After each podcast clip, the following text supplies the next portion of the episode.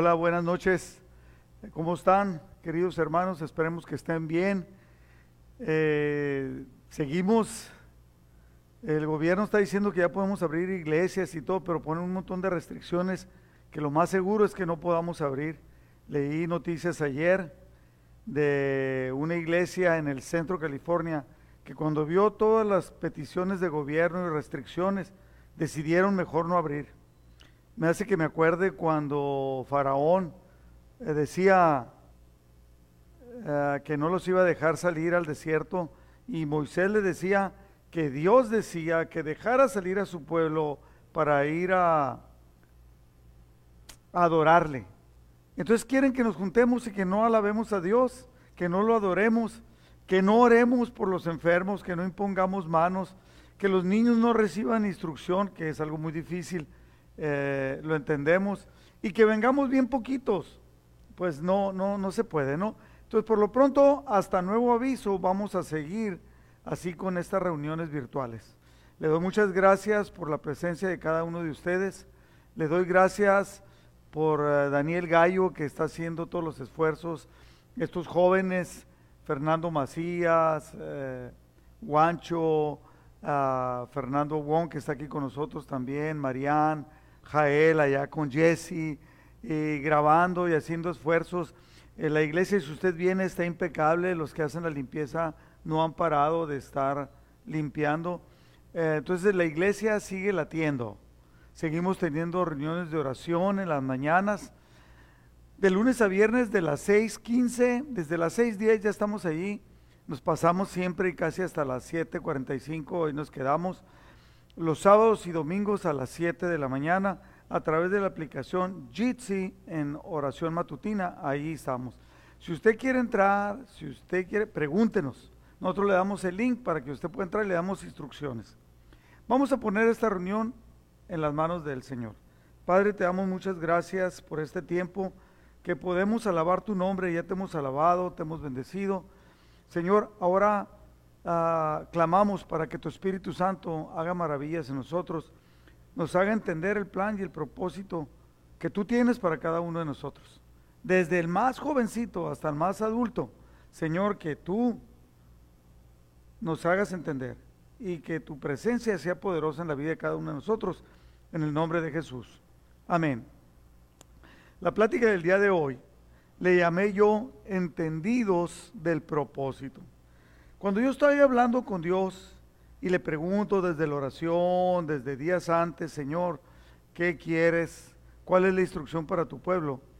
Dios me dio a entender, yo traía otro nombre en la mente. Ahora, ¿por qué el nombre entendidos del propósito? Dios le ha hablado a muchas personas y a todos nos habla, pero no todos escuchamos. Para todos y cada uno de nosotros tiene un propósito. Para estos jóvenes que están aquí conmigo, Dios tiene un propósito. Y qué bueno que conocen al Señor desde muy jóvenes. Y que sus hijos llegan a conocer al Señor desde muy jóvenes. Y cuando entendemos el propósito, la vida cambia totalmente. Yo recuerdo que yo empecé a jugar fútbol desde muy niño, muy chamaquito. Y todos queríamos meter gol. Todos corrían, todos los chamaquitos corríamos tras el balón. Y unos para acá y otros para allá y nos hacíamos bolas, a veces nos quitamos el balón de entre nosotros mismos, del mismo equipo, pero de repente llegó un entrenador a, mi vida, al equipo donde yo entré, y este entrenador nos llevaba primero, antes de salir a jugar, nos llevaba un pizarrón, y nos ponía en el pizarrón todo lo que nosotros debíamos de hacer. Entonces decía, ustedes que son defensas, quiero que hagan esto, esto y esto, porque de esa manera ayudas más a tu equipo, haciendo cada quien el propósito que tienes en ese equipo. Entonces, cuando nosotros como cristianos llegamos a entender el propósito que Dios tiene para nosotros, porque tiene propósitos diferentes, aunque el propósito al final de cuentas es el mismo, amarle, servirle, adorarle y alcanzar la vida eterna, tiene un propósito diferente. A, Fernando Wong, él no, yo creo que no se imaginaba hace tres años que iba a ser encargado del ministerio de los niños. A lo mejor él pensaba que iba a ser maestro, Eh, yo recuerdo a Fernando Macías, usted lo conoce, Fernando Macías, que toca el requinto aquí en la alabanza. Pues yo creo que él nunca se imaginaba que iba a estar en la alabanza adorando al Señor y luego sirviéndole y encargado de ciertas cosas. Mas sin embargo, yo recuerdo que llegaba a la iglesia cuando estábamos allá por el Jack and the Box. Llegaba su esposa con los dos niños chiquitos, el Derek, el Sebastián y, y la niña y iban y, pues yo creo que iba porque lo llevaba su esposa, ¿no? Tenemos que ir a la iglesia y así muchos íbamos. Pero cuando empiezas a descubrir el propósito de Dios, que para algunos es lento, yo no sé cómo sea para usted, pero para unos es lento, Dios empieza a clarificar, empieza a poner en tu corazón, empieza a arder tu corazón cuando le sirves, empiezas a entender y entonces encuentras claridad en el propósito. Yo le puse entendidos del propósito, porque hay una serie de hombres en la Biblia que, que Dios los utiliza y que a través de conocer lo que ellos hicieron, eso se llama testimonio. A través de conocer esto, de cómo reaccionaron, de qué fue lo que hicieron, cómo se entregaron, cuando ellos entendieron su propósito, entonces eso nos motiva a nosotros a que cuando conocemos nuestro propósito empezamos a actuar congruentemente o consecuentemente conscientes de lo que Dios quiere para la vida de cada uno de nosotros. Esta tarde yo voy a platicar acerca, en, en esta plática, de Nehemías. Nehemías fue un hombre que entendió el llamado que Dios tenía para él. Él era copero del rey.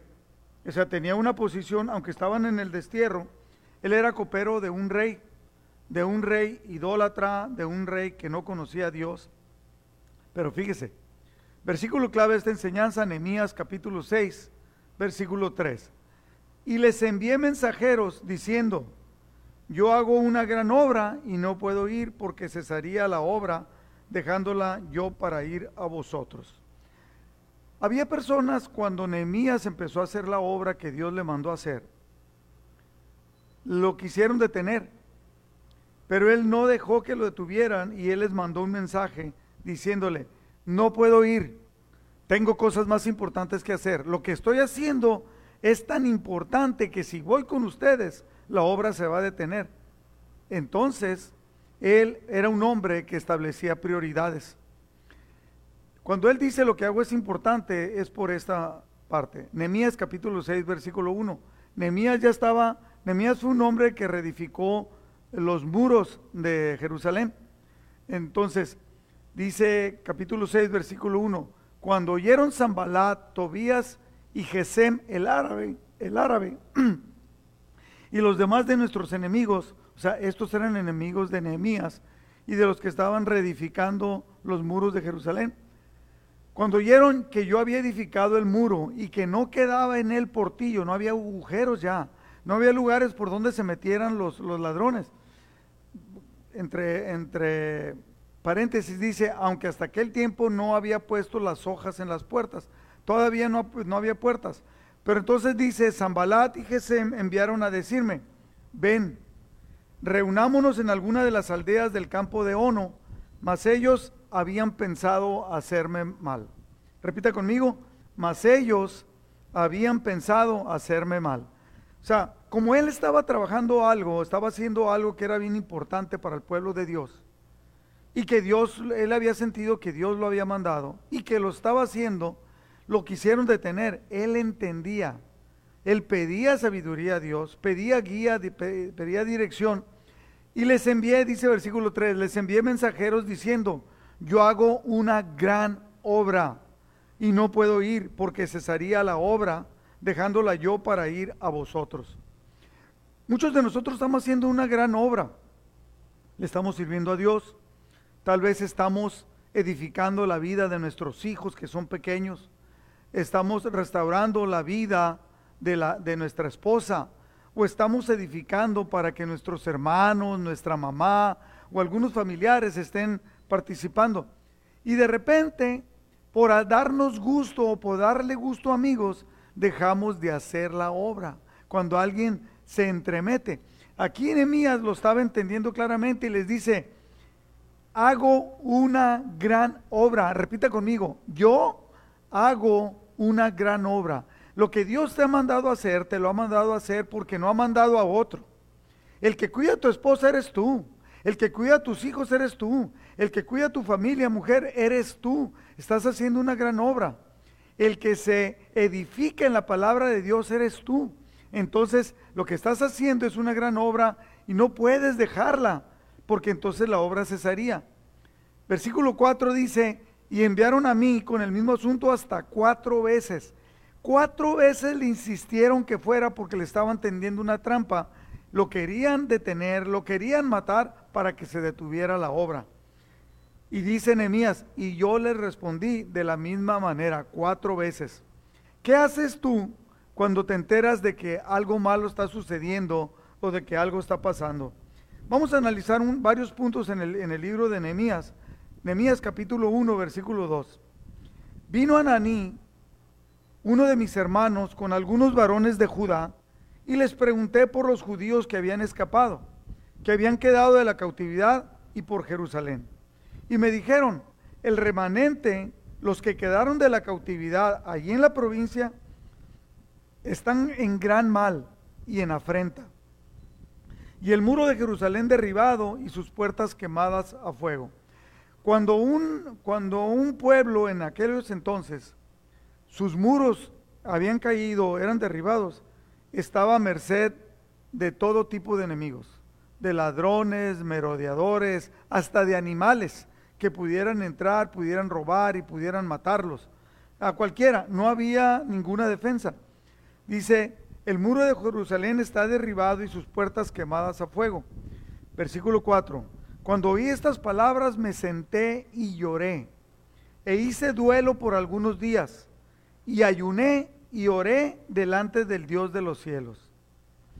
Aquí vemos un hombre que se acaba de enterar que su pueblo estaba en mal.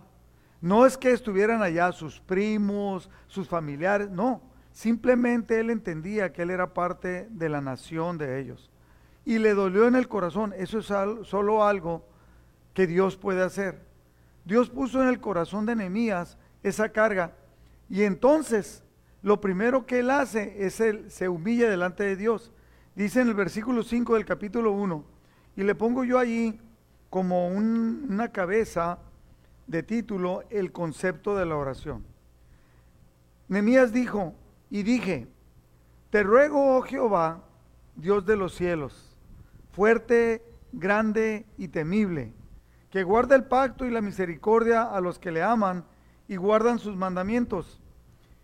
Número 6. Esté ahora atento tu oído y abierto tus ojos para oír la oración de tu siervo, que hago ahora delante de ti día y noche por los hijos de Israel, tus siervos, y confieso los pecados de los hijos de Israel que hemos cometido contra ti.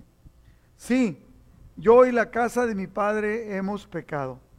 Nehemías, como había estudiado la palabra, entendía que la palabra decía que si el pueblo se había alejado de Dios, si había pecado de Dios, iban a, iban a venir muchos males, enfermedades, plagas, persecuciones, y Dios no los iba a defender. ¿Qué estamos pasando ahorita nosotros? Cada día, mire, esto que le voy a decir, hoy jueves 28 de mayo del 20. Cada día está más cerca los enfermos de nosotros, pastores cercanos. A Chuyín lo acaban de atender de la muela a su, esposa, a Chuyita, hace una semana, dos semanas, algo así. Y el médico, que es pastor, que lo atendió, nos avisa que está enfermo de Conavid. Ayer falleció un pastor en Mexicali, también enfermo de Conavid. Sus familiares enfermos. Una persona que venía a la congregación, que se fue a vivir a Brole. José Somoza nos acaba de avisar, él me acaba de avisar el día de hoy, que tiene Conavid. Y lo más seguro es que sus hijos y su esposa también vayan a tener Conavid. El mal que estamos enfrentando cada vez se acerca más a nosotros. Cada vez estamos entendiendo que debemos de cuidarnos más. Hemos estado muy laxos como sociedad. Mexicali, el centro del Valle Imperial, estamos siendo atacados fuertemente por la pandemia. ¿Y qué hace la gente? Siguen fiestas, siguen reuniones, siguen celebraciones. Y no tenemos en verdad la cortina cerrada como que algo fuera a pasar. Debemos depender de Dios, debemos de buscar a Dios. ¿Qué hace? Lo primero que hace eh, Nehemías es que empieza a reconocer a Dios como un Dios de misericordia, un Dios de amor, y empieza a rogarle a Él. Y se reconoce Él. Esa es una característica de los hombres de Dios. No dice, un hombre de Dios no dice, Señor, mi tu pueblo pecó.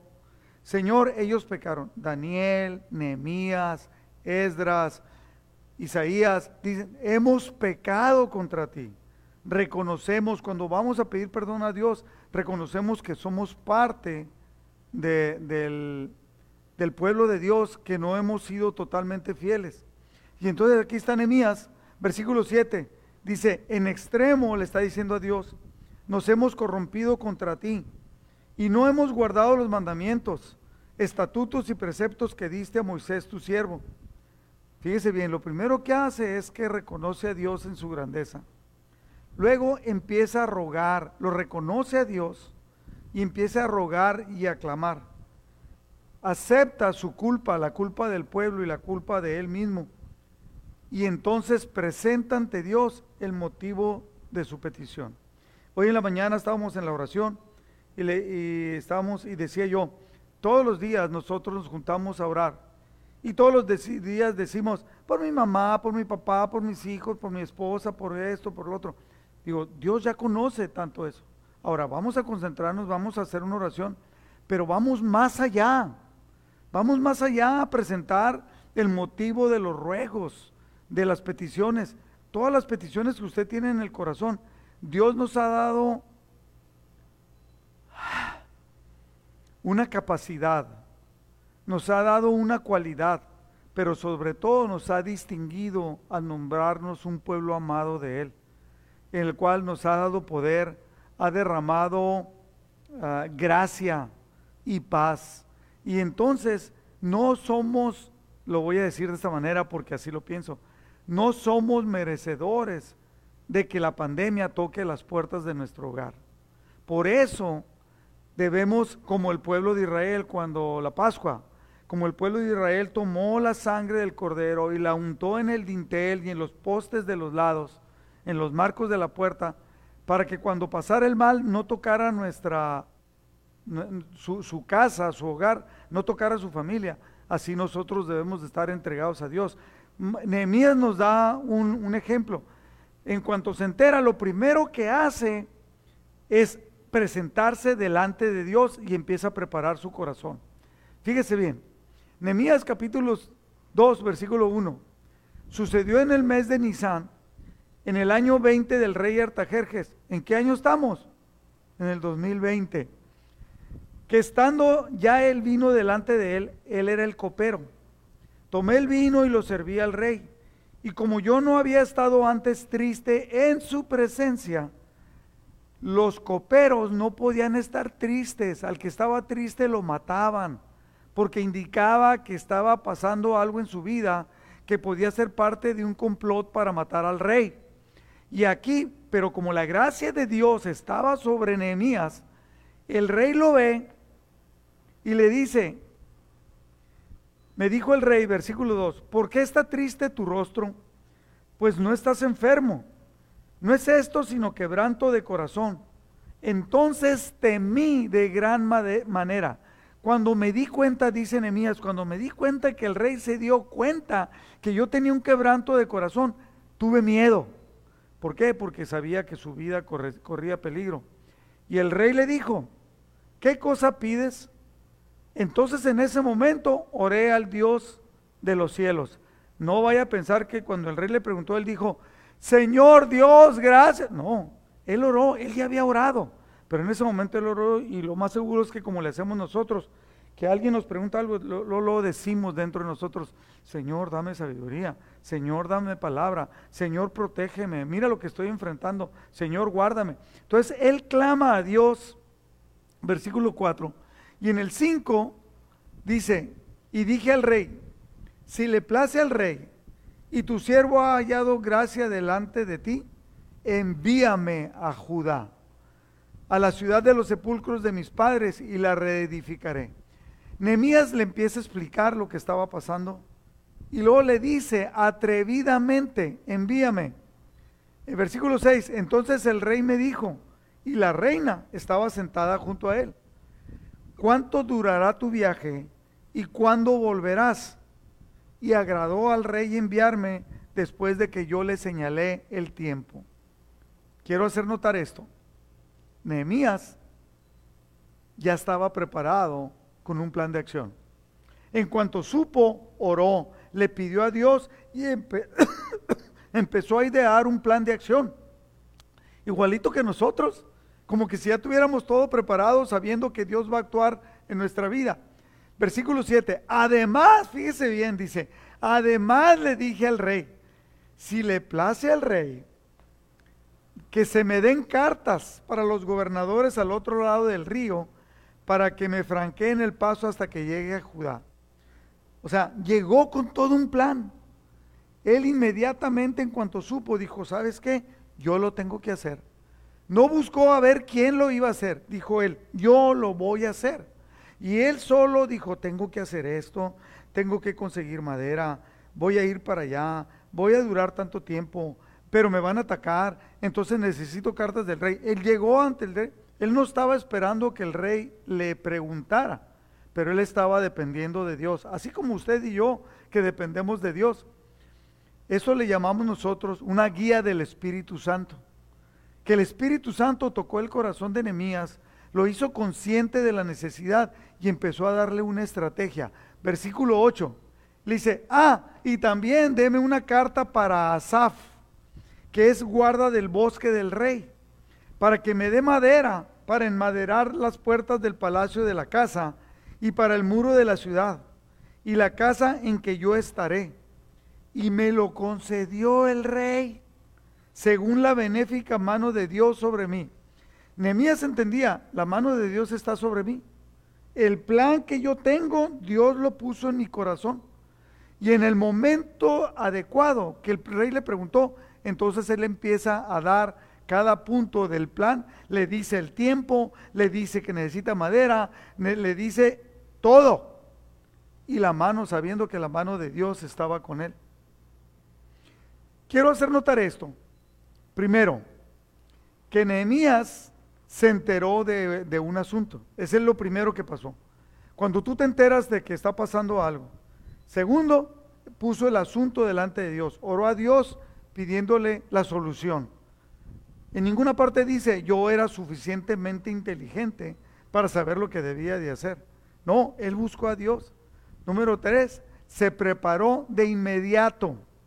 Haga de cuenta usted y yo que en cuanto nos enteramos de algo, inmediatamente nos preparamos.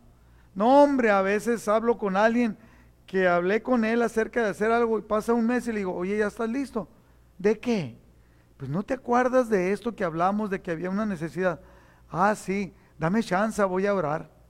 He conocido personas que tienen cuatro años orando por un asunto y están esperando que baje un ángel del cielo, le toque el hombro y le diga, ponte a trabajar flojo. ¿Verdad que no funciona así? O sea, inmediatamente Dios, Él se preparó de inmediato. ¿Y qué pasó? Armó todo un plan de acción. Para cuando le preguntó al rey, no lo agarró mal parado. O sea que eso nos lleva al cuarto punto, que estuvo listo. ¿Está usted listo para lo que Dios le está mandando llamar? Oró a Dios, pero Dios involucró al rey.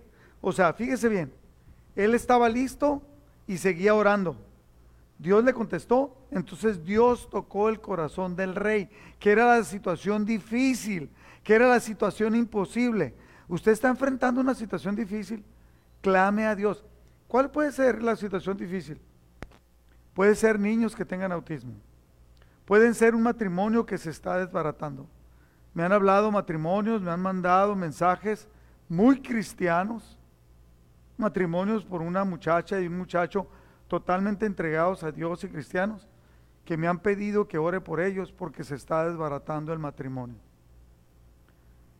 Señoras, señores que están sufriendo porque hay un hijo en, en rebeldía, porque hay un hijo que se está declarando que es homosexual, una hija que dice que es lesbiana y que ya no quiere vivir como, como mujer, sino que ella siente que es hombre. Y, y hay otros que están luchando por situaciones muy difíciles como esquizofrenia, como depresión, como psicosis, como ansiedad, eh, que están presos dentro, están enfrentando algo difícil. Pero lo primero que tenemos que hacer es involucrar a Dios. Padres de familia que están luchando porque un hijo está en, en adicción y no hayan, no hayan solución, no hayan la manera. Dios tiene la solución. Tenemos que meternos con Dios, involucrarnos. Entonces, Nehemías oró a Dios y Dios involucró al rey. ¿Qué hace usted, le quiero preguntar, cuando enfrenta una situación difícil? ¿Depende de su conocimiento o depende de la guía del Espíritu Santo que Jesucristo nos ha dado, nos ha dejado para que nosotros seamos con Él? Ahora, cuando Nehemías fue, tomó las cartas del rey, le dieron madera y llegó y enfrentó oposición. Fíjese bien, Nehemías, capítulo 2, versículos 11 y 12. Dice, llegué pues a Jerusalén y después de estar allí tres días, me levanté de noche. O sea, se tomó un descanso, siempre estaba pensando, siempre se estaba preparando. Dice, me levanté de noche para que nadie lo viera, y yo y unos pocos varones conmigo y no declaré a hombre alguno lo que Dios había puesto en mi corazón. ¿Está escuchando? Él no le dijo a nadie lo que Dios había puesto en su corazón. Yo sé que Dios ha hablado con usted, más que conmigo, ha hablado con usted y ha puesto en su corazón algo que usted debe de hacer, un plan, un propósito, un plan de acción. Dice, y entonces tenemos que llevarlo a cabo. Dice, Dios había puesto en mi corazón que hiciese en Jerusalén. Dios le dio el plan de acción. Versículo 18, me voy al 18. Entonces, cuando se junta con estos hombres, les declaré cómo la mano de mi Dios había sido buena sobre mí. Les dio testimonio. Y asimismo, las palabras que el rey me había dicho. Entonces dijeron ellos, levantémonos y edifiquémonos, edifiquemos. Así esforzaron sus manos para bien. Pero número 19, pero cuando lo oyeron Zambalat Oronita, Tobías el siervo amonita y Gesem el árabe, hicieron escarnio de nosotros. ¿Qué es escarnio? Se burlaron y nos despreciaron diciendo, ¿qué es esto que hacen ustedes? ¿Acaso se están rebelando contra el rey? O sea, como siempre va a encontrar gente, que si tú estás queriendo hacer algo, va a haber alguien que se va a oponer, se va a burlar de lo, de lo que tú estás haciendo, de lo que quieres hacer y se va a entrometer para que no lo hagas. No lo hacen ellos, pero no quieren que nadie lo haga. Versículo 20. Y en respuesta les dije, Nehemías les dice, el Dios de los cielos, Él nos prosperará. Y nosotros sus siervos, los que amamos a Dios, los que obedecemos a Dios, los que somos obedientes a Dios, nos levantaremos y edificaremos, que es lo que Dios nos ha pedido porque vosotros, o sea, ustedes que son burlescos, no tienen parte ni derecho ni memoria en Jerusalén. Ustedes no entienden. Hay personas que no lo van a entender lo que Dios quiere hacer en su vida, pero lo que Dios está llamando es a usted, al corazón de usted directamente. Nehemías capítulo 4 versículo 1. Cuando oyó Zambalat que nosotros edificábamos el muro, se enojó y se enfureció en gran manera e hizo escarnio de los judíos estaba junto a él Tobías Amonita, el cual dijo, lo que ellos edificaban del muro de piedra, si se subiera una zorra lo derribará. Ni siquiera saben construir. Lo que están haciendo no sirve. Yo creo que tú has encontrado personas que llegan y te dicen, ¿para qué vas a la iglesia? ¿Para qué llevas a tus hijos a la escuela dominical? ¿Para qué tanto obedecer a Dios? Mira, déjalos que hagan lo que quieran. Eh, eh, vamos a vivir con los valores del mundo. Pero Dios tiene un plan y propósito para cada uno de nosotros. Para ti que me estás escuchando y para mí. A mí me queda muy claro el plan que Dios tiene para mí. Y aunque haya personas que se burlen, usted no, se imagina en el mundo actual, cuando yo dije que iba a abandonar la arquitectura y que me iba a dedicar a ser pastor, que en ese momento cuando yo me retiré, cuando yo me hice cristiano, estaba ganando muy buen dinero. Pero cuando abandoné todo para venir a servirle a Dios, me dijeron, se burlaron de mí, que estaba loco, que no entendía. Cuando mí me queda claro que los que no entienden son ellos, porque no entienden el plan y propósito que Dios tiene para cada uno de nosotros. Entonces se enfrentó la burla. Versículo 4. Oye, oh Dios, oye, oh Dios nuestro. Lo reconoce él y le dice, Hoy escucha que somos objetos de su menosprecio y, le pide que los castigue, fíjese bien, y vuelve el baldón de ellos sobre su cabeza y entrégalos por despojo en la tierra de su cautiverio. No cubra su iniquidad, ni su pecado se ha borrado delante de ti, porque se airaron contra los que edificaban. Estaba enojado. Le pide a Dios que los castigue, que se los quite de encima y que los castigue. ¿Y por qué? Porque estaban estorbando la obra y estaban enojados contra todos los que formaban el equipo de, Nehemías. Versículo 8, Nehemías 4, 8. Y conspiraron a una, se, se pusieron de acuerdo para conspirar, para venir a atacar a Jerusalén y hacerle daño. No solo se burlaron, sino conspiraron para hacerles daño. Versículo 9. Entonces oramos a nuestro Dios y por causa de ellos pusimos guarda contra ellos de día y de noche. Ellos sabían que los iban a atacar. Versículo 11. Y nuestros enemigos dijeron, no sepan ni, ve, ni vean hasta que entremos en medio de ellos y los matemos y hagamos cesar la obra. Los iban a atacar físicamente y los querían matar. Y entonces dice él esto, versículo 14. Después miré y me levanté y dije a los nobles y a los oficiales y al resto del pueblo, que todos ellos estaban trabajando, no temáis, no tengan miedo delante de ellos. Más bien, acuérdense del Señor grande y temible, nuestro Señor que es grande y temible. Y peleen por vuestros hermanos, peleen por vuestros hijos y vuestras hijas, por vuestras mujeres y por vuestras casas. Algo que yo siempre he estado enseñando a los varones es que debemos de ser entendidos del plan y propósito y debemos de pelear. ¿Por qué? Porque hay ofensores sexuales, hay maestros que están enseñando cosas equivocadas que van directamente a la conciencia de nuestros hijos para hacerles creer que el hombre puede ser mujer, que la mujer puede ser hombre, que pueden tomar drogas, que pueden pasar. Estamos luchando ahorita como padres para que los hijos que tenemos no se escapen hacia los valores del mundo y tengan una vida disipada y disoluta. Entonces, te necesitamos a Dios meterlo, necesitamos hacernos entendido y pelear. ¿Cómo vamos a pelear? Como podamos. Vamos a pelear primero dependiendo de Dios. Vamos a pelear orando, estando entendido que va a haber ataques. Y si es necesario actuar físicamente, debemos de actuar físicamente. Si usted supiera que van a robar en su casa, yo, me yo estoy seguro que usted haría algo para defenderlo. Versículo, capítulo 6 de Nehemías, versículo 1. Cuando oyeron Zambalat y Tobías y Gesem el árabe, eh, que es el versículo clave de esta enseñanza, y los demás de nuestros enemigos que yo había edificado el muro y que no quedaba en el portillo, Zambalat y Gesem enviaron a decirme, ven y reunámonos en alguna de las aldeas en el campo de Ono, mas ellos habían pensado hacerme mal.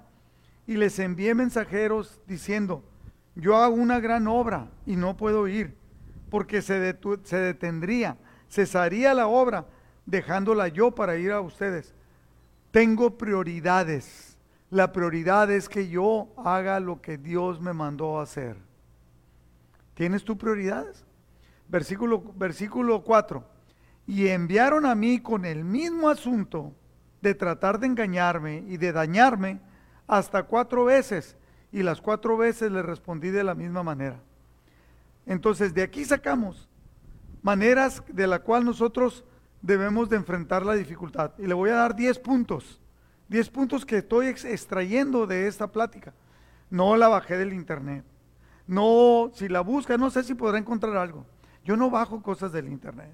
Bajo a veces comentarios. Yo me meto a la palabra, entiendo, le pido a Dios que me clarifique qué es lo que Él quiere para su pueblo. Y Dios me dio a entender esto. Número uno, Dios permite que nos enteremos de cosas. Usted de repente va a enterarse que hay niños en Caléxico, en el Valle Imperial o donde usted viva, que están sufriendo persecución, que les van a hacer daño.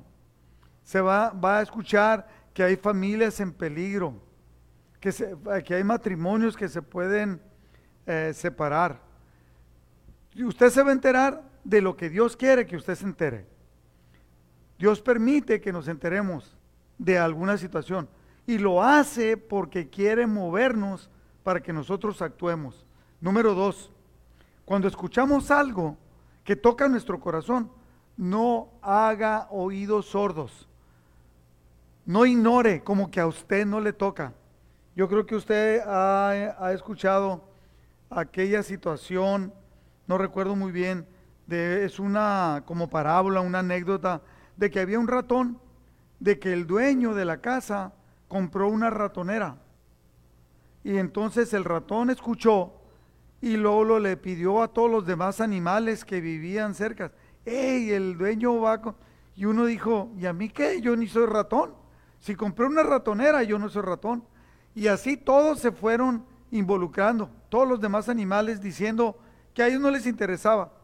Pero cuando vino la ratonera, cayó una serpiente en la ratonera. Alguien trató de salvar a la serpiente, la, serpiente la picó, entonces, y se armó un caos de que fue un caos y todos estuvieron involucrados y todos resultaron dañados. Cuando Dios le dé a conocer algo, no lo ignore.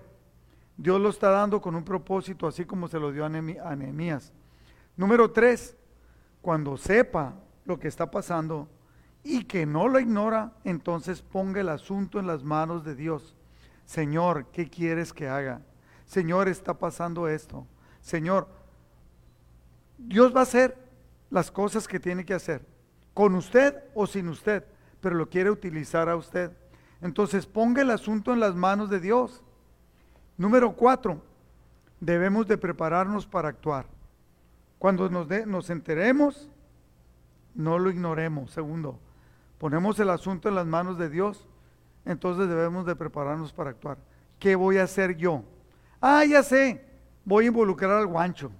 Ah, ya sé, le voy a pedir a Fernando que lo haga. Oye, tenemos que adorar. Ah, bueno, pues díganle al gallo. Oye, es cuestión económica. Ah, pues díganle a, a los que tienen dinero en la congregación. Bueno, díganle al Jesse que es el administrador. No, no. Si Dios está hablando, es que te quiere involucrar a ti. Quiere que te metas en la oración, quiere que ayunes, quieres que pelees, que hagas un plan de acción. Te tienes que preparar para actuar. Número cinco, actúa de inmediato. No lo dejes para después. El dejar las cosas para después, ustedes jóvenes, ¿saben cómo se llama eso? Procrastinar el domingo lo más seguro es que yo hable de la procrastinación. Es un verbo difícil y muy poco conocido, pero muy utilizado. Entonces, no dejes las cosas para después, actúa de inmediato. Si Dios te está dando a conocer algo, es porque te quiere involucrar. Quiere que te metas, quieres que pelee la batalla. Ahora, yo le he preguntado a personas que de repente quieren hacer todo ellos y les he preguntado, ¿le has preguntado a Dios si eso es lo que quiere que tú hagas? Hasta se enojan conmigo. Porque dice, ¿cómo que? Espérate, yo no estoy diciendo que no lo hagas. Pero ¿qué es la parte que quiere Dios que tú hagas? Cuando Dios toca a Nehemías, que estaba allá con un rey, lejos de Israel, y le toca, lo primero que hizo fue oró. Estos puntos los estoy sacando de lo que hizo Nehemías, que nosotros podemos aplicar en nuestra vida no se quedó cruzado de brazos, actuó de inmediato, pero todavía no era el tiempo, porque tenía que Dios mover al rey. Número 6, hizo equipo. Cuando empezó a trabajar, hizo equipo. Nosotros no estamos llamados a ser llaneros solitarios. Tenemos que involucrar a otros.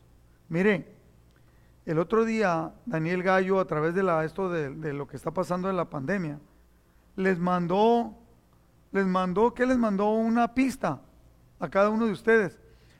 A Fernando le mandó una, a José de la batería le mandó otra, a, cada uno de los, de los de la alabanza se lo mandó, cada uno de ellos lo grabó y se lo mandó a Gallo y Gallo los juntó y su equipo y se oyeron fenomenal. Y la gente de la congregación, todo el mundo dijo, qué bárbaro, qué bonito, ¿por qué? Porque ya no lo estamos viviendo. Qué bueno que Dios da el talento. Pero Daniel Gallo sabe que no está solo. Y su equipo. Yo como pastor de la iglesia sé que no estoy solo. Y lo primero que hago es buscar hacer equipo. No soy el pastor, el llenero solitario. Tenemos que hacer equipo. Yo sé que hay algunos, no se meta con esas personas, que creen que son el llanero solitario y solamente quieren actuar solos. No le dicen a nadie, no hablan con nadie, no se juntan con nadie. Bueno, déjenlos allá ellos. Pero nosotros tenemos que hacer equipo. Dios nos está mandando hacer un trabajo. Nos está pidiendo que cumplamos con un propósito, por lo cual debemos de involucrar a otros. Ahora, no, no se involucre con cualquiera. Nehemías se juntó primero con unos cuantos, hizo equipo con ellos. Fueron a inspeccionar seleccionó la gente para que no se le fuera, que, no fueran personas que se pusieran en su contra después. Y luego formó un equipo más grande, los que iban a trabajar. Los involucró en la tarea. Lo supo hacer. Resultó ser un excelente líder. Se han escrito libros acerca del liderazgo de Nehemías. Nosotros debemos de estudiar para entender. ¿Por qué? Porque puso el liderazgo pero lo puso a través de lo que Dios le estaba mostrando. Número siete, sepa usted que cuando Dios lo mande llamar para hacer la obra de Dios con su familia, con su esposa, con su familia externa, con sus amigos, en la iglesia, va a encontrar oposición. Siempre cuando hacemos la obra de Dios vamos a encontrar oposición no haciendo la obra de Dios, nada más queriendo hacer cosas buenas, encontramos eh, oposición. Entonces entienda esto, que siempre no se desanime, siempre va a haber personas que quieran hacerle mal, pero no se preocupe, porque Dios está con usted, Dios está con nosotros. Número 8, que aprendemos de Nehemías, que tenemos que entrar en defensa cuando sea necesario, involucrando a Dios en nuestra defensa. Padres de familia, en este tiempo no sean pasivos. Le están tratando de robar la identidad de sus hijos, mental, individual, conscientemente. Y el otro día platiqué yo con Neri. Neri se metió a llevar un estudio de teología eh, en una universidad de Estados Unidos. Y de repente el estudio que estaba llevando, me habló él todo sacado de onda. Lo estaban llevando como, me dijo, pastor, ¿para qué es esto? Todo esto no es para que estés preparado para luchar en contra del homosexualismo o, con el hecho de que Dios no sea tan importante. Todo esto está preparado para que tú te metas en la cultura del mundo y empieces a aceptar todas las cosas que Dios prohíbe porque esa es la cultura del mundo. Tenemos que ser agresivos cuando se trate de defender la vida de tus hijos, la vida de tu esposa. Pelea por tu familia, pelea por tus hijos. Dios te está levantando. No te puso ahí, aunque tú creas que te puso para mejorar la raza porque estás muy guapo o muy guapa, no te puso por eso. Dios te está dando con un propósito. Tenemos que meternos a defender cuando sea necesario y no quedarnos tibios y quietos. Número nueve, tenemos que establecer, ser personas que debemos establecer prioridades y debemos actuar de acuerdo a esas prioridades. ¿Qué es más importante? Pues es más importante orar. Bueno, métete a orar. No nomás lo pienses, métete a orar. Es importante pasar tiempo con mis hijos, enseñándoles, leyéndoles la palabra de Dios. Yo recuerdo cuando yo me juntaba con mis hijos, que me acababa de convertir al cristianismo, y dije, Señor, ¿qué, qué les leo? Me decían, lee la Biblia con tus hijos, ¿qué les leo? Ya sé, les hablé de un, de un joven, chico, joven, que se enfrentó a un, a un gigante y las mentes de mis hijos se dispararon y luego sabiendo que Dios estaba con él. Y luego un hombre que le dejó crecer la, el cabello, la melena, y tenía una fuerza poderosa y era enviado por Dios para liberar a su pueblo. De repente les, y eso les, les, expandía la mente, les abría la mente a mis hijos y querían saber más. Cuéntanos otra historia. La historia, la, la, la Biblia está llena de historias fabulosas que ustedes, los que todavía tienen hijos chicos, les pueden platicar tremendamente y dejar marcada la vida de sus hijos para que cuando venga el jaloneo mental, el jaloneo de su espiritualidad, cuando entren a en el colegio, en la escuela, en la universidad, en, en la seducción de otros jóvenes, que ellos puedan, entonces sea agresivo, aprende a defender, establece prioridades, pero actúa. No nomás digas, un día voy a leer con mis hijos. Un día les voy a hablar de Dios. Un día voy a hacer esto. Establece prioridades. ¿Qué es más importante? El dinero, el trabajo, el tiempo con tus hijos, la enseñanza, el orar con ellos. Yo dije el otro día que cuando empezó todo esto el coronavirus, mi hijo Gabriel, que está allá en Georgia, eh, me mandó un video, me dijo, papá, mi, mi hijo ora por ustedes. Ah, mi, mi, hijo ya está bien pocho como algunos de aquí, ¿no? Y me dijo, papá, mi, mi, mi hijo ah, ah, reza, porque para él praying es rezar. Mi hijo reza por ustedes. Y me mandó un pequeño video. Mi nieto tiene cuatro años. Hincado en la orilla de su cama y lo grabó y él estaba orando, le voy a decir lo que estaba orando. Le decía, oh Dios, te pido que cuides a mis papás de todo esto del coronavirus. Cuida a toda nuestra familia del coronavirus. Y Señor, Dios, te pido por favor que le digas a la gente que no salga de su casa, que se cuiden porque se pueden morir un niño de cuatro años. ¿Dónde lo aprendió? ¿En la televisión? Se lo aseguro que no. Lo aprendió orando con su papá, estableciendo prioridades y actuando, que es algo que nosotros tenemos que hacer. Y número diez y último punto, no, no pares hasta que veas resultados. Si Dios te mandó, si Dios te levantó con un propósito, no te detengas hasta ver resultados. Conozco un varón de aquí de la congregación. Le voy a platicar. Este varón, cuando yo lo conocí, estaba orgullosísimo de sus hijos. Ah, lo voy a dejar así en plural para que no sepa quién es. Eh, estaba orgullosísimo de sus hijos, de los logros y de que, de que con quién se estaban casando, que con quién se iban a casar todo lo que un padre quiere, ¿no? O sea, haga de cuenta que decíamos, Señor, eh, te pido que mi hija se case con un rico empresario que sea millonario. Eh, señor, que mi hijo se case con una mujer muy bonita, que sea rica, que tenga propiedades y que establezcan y que les vaya muy bien y sean felices por siempre. Eso es Walt Disney. Eso es Disneylandia. Le dije, ¿de qué te sirve? Agarré al hombre y lo puse a un lado mío. Le dije, dime de qué te sirve que tus hijas y tus hijos hagan muy buenos matrimonios. Obtengas, obtengan degrees, obtengan posgrados, doctorados en ciencia. Qué bueno, si los obtienen, qué bueno. Pero que no conozcan al Señor y se vayan a perder porque no tengan la salvación establecer prioridades.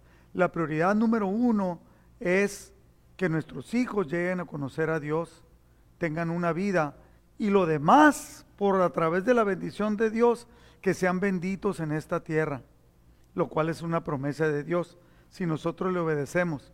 Ahora, no pares hasta ver resultados. Desde, ahora lo escucho a él y habla conmigo, me dice, pastor, estoy orando y me consta porque oro con él. Estoy orando y no voy a parar hasta ver que mi hija, a mí no me preocupa con quién se va a casar. A mí no me preocupa que esté obteniendo resultados escolares, que cada vez esté mejor en su trabajo y que cada vez gane un sueldo más grande. Yo no voy a detenerme hasta que Dios permita que toque el corazón de ellos y ellas para que lleguen a conocer al Señor. Eso no lo podemos hacer nosotros, pero el Espíritu Santo que mora en nosotros sí lo puede hacer. El Espíritu Santo nos clarifica el plan y propósito que Dios tiene para nuestra vida.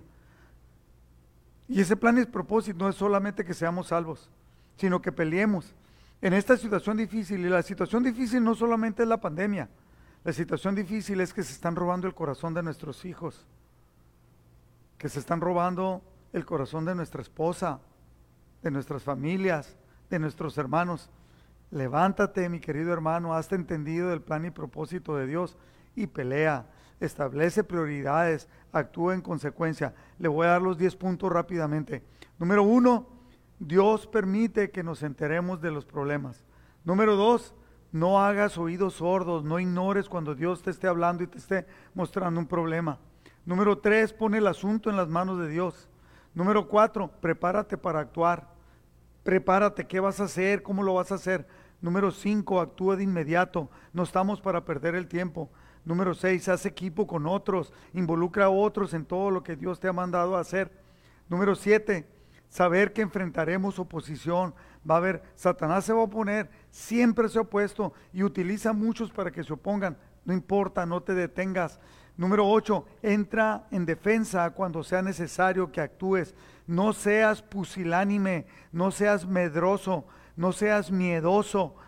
Eh, el número 9, establece prioridades y actúa de acuerdo a esas prioridades. Y número 10, no te detengas hasta ver los resultados. Decía hace poquito, nosotros queremos ser una iglesia, que tú y cada uno de tu familia pertenecemos a una iglesia, queremos ser una iglesia que vamos moviéndose el poder de Dios en medio de nosotros de una manera sobrenatural. No te detengas hasta que lo estemos viendo. Tenemos una lista ahorita entre Guancho y yo y algunos otros de personas que necesitan un milagro en su vida para estar orando por ellos y no nos vamos a detener hasta ver resultados. Incline su rostro. Padre, te damos muchas gracias, Señor, porque sabemos que tú nos has llamado con un propósito. Haznos entendidos, Padre, de ese propósito. ¿Qué es lo que quieres? ¿Qué es lo que quieres que hagamos? Y que podamos actuar, que tu presencia poderosa esté con nosotros. Así como Moisés lo dijo un día, Señor, si tu presencia no ha de estar con nosotros, no nos saques de aquí. Señor, llévanos al siguiente nivel, pero que tú estés con nosotros, que tu presencia sea poderosa, síguete moviendo en nuestras vidas, haznos entender, eh, eh, haz que nuestra mente se expanda, que podamos entender el plan y propósito que tú quieres y que todo ese depósito de poder, de fuerza, de algo sobrenatural que has puesto en nosotros, porque tú fuiste el que dijiste, el que en mí cree, el que me obedece, las cosas que yo hago las hará y aún mayores porque yo voy al Padre. Padre, que nosotros podamos ser entendidos. Señor, declaramos sanidades en medio de nosotros, en personas que están cerca de nosotros, que están siendo atacados por el coronavirus. Eh, levantamos a Mayra Quevedo para que traigas una sanidad completa en ese pulmón. Lo declaramos, Señor, con la autoridad que tú nos has dado en el nombre de Jesús. De, eh, levantamos a Sergio Rojas, a Susi y a su, y a su hija que están enfermos de coronavirus, Señor, para que traigas una sanidad.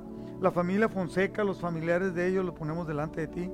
Señor, seguimos levantando para que haya una protección en Juanita, en, Lupe, su esposo, en, en sus, cada uno de sus familiares, en Lucy, en su embarazo, Señor, lo levantamos delante de ti.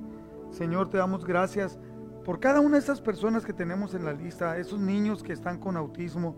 Declaramos una sanidad completa, que tú reestructures su cerebro, que reestructure, hay personas que están sufriendo del corazón, que tú reestructures su corazón, que lo hagas nuevo. los pulmones, los riñones, las espaldas, los pies dañados, cansados. Señor, que hagas obra nueva en cada uno de nosotros. Que nos hagas entendidos y que clarifiquemos nuestro, nuestra manera de pensar y que podamos ir a ti y que tú traigas esa gloria que sea derramada en la vida de cada uno de nosotros. Yo bendigo tu pueblo, Señor. Bendigo a cada uno de mis hermanos y hermanas que están en este momento o posteriormente escuchando esta plática, Señor, esta enseñanza. Que tu presencia poderosa esté sobre la vida de ellos. Que tu presencia y tu paz llene, inunde sus vidas. Declaramos liberación en muchos familiares nuestros que están metidos en problemas de drogas, de adicciones, de alcoholismo, de pornografía. Señor, que queden libres en este momento en el nombre de Jesús. De, a través de la presencia poderosa de tu Espíritu Santo en medio de nuestras vidas, que tú traigas esa libertad para que puedan llegar a conocerte de una manera personal. Bendecimos la vida de nuestros hijos, de nuestro cónyuge, de nuestros hermanos, de nuestras familias extendidas, a cualquier lugar de la tierra donde ellos estén, que tu presencia poderosa esté con ellos y que ellos también puedan alabarte y glorificarte. Te lo pedimos, Padre, en el nombre de Jesús. Amén. Yo le doy gracias, Señor, señores y señoras y señoritas, a todos los que están ahorita viendo esta, esta enseñanza, que te hagas entendido del propósito y que Dios llene ese propósito con su presencia en tu vida, en el nombre de Jesús. Amén.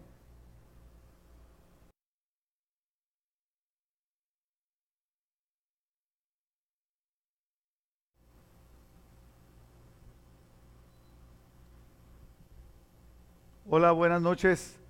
¿Cómo están, queridos hermanos?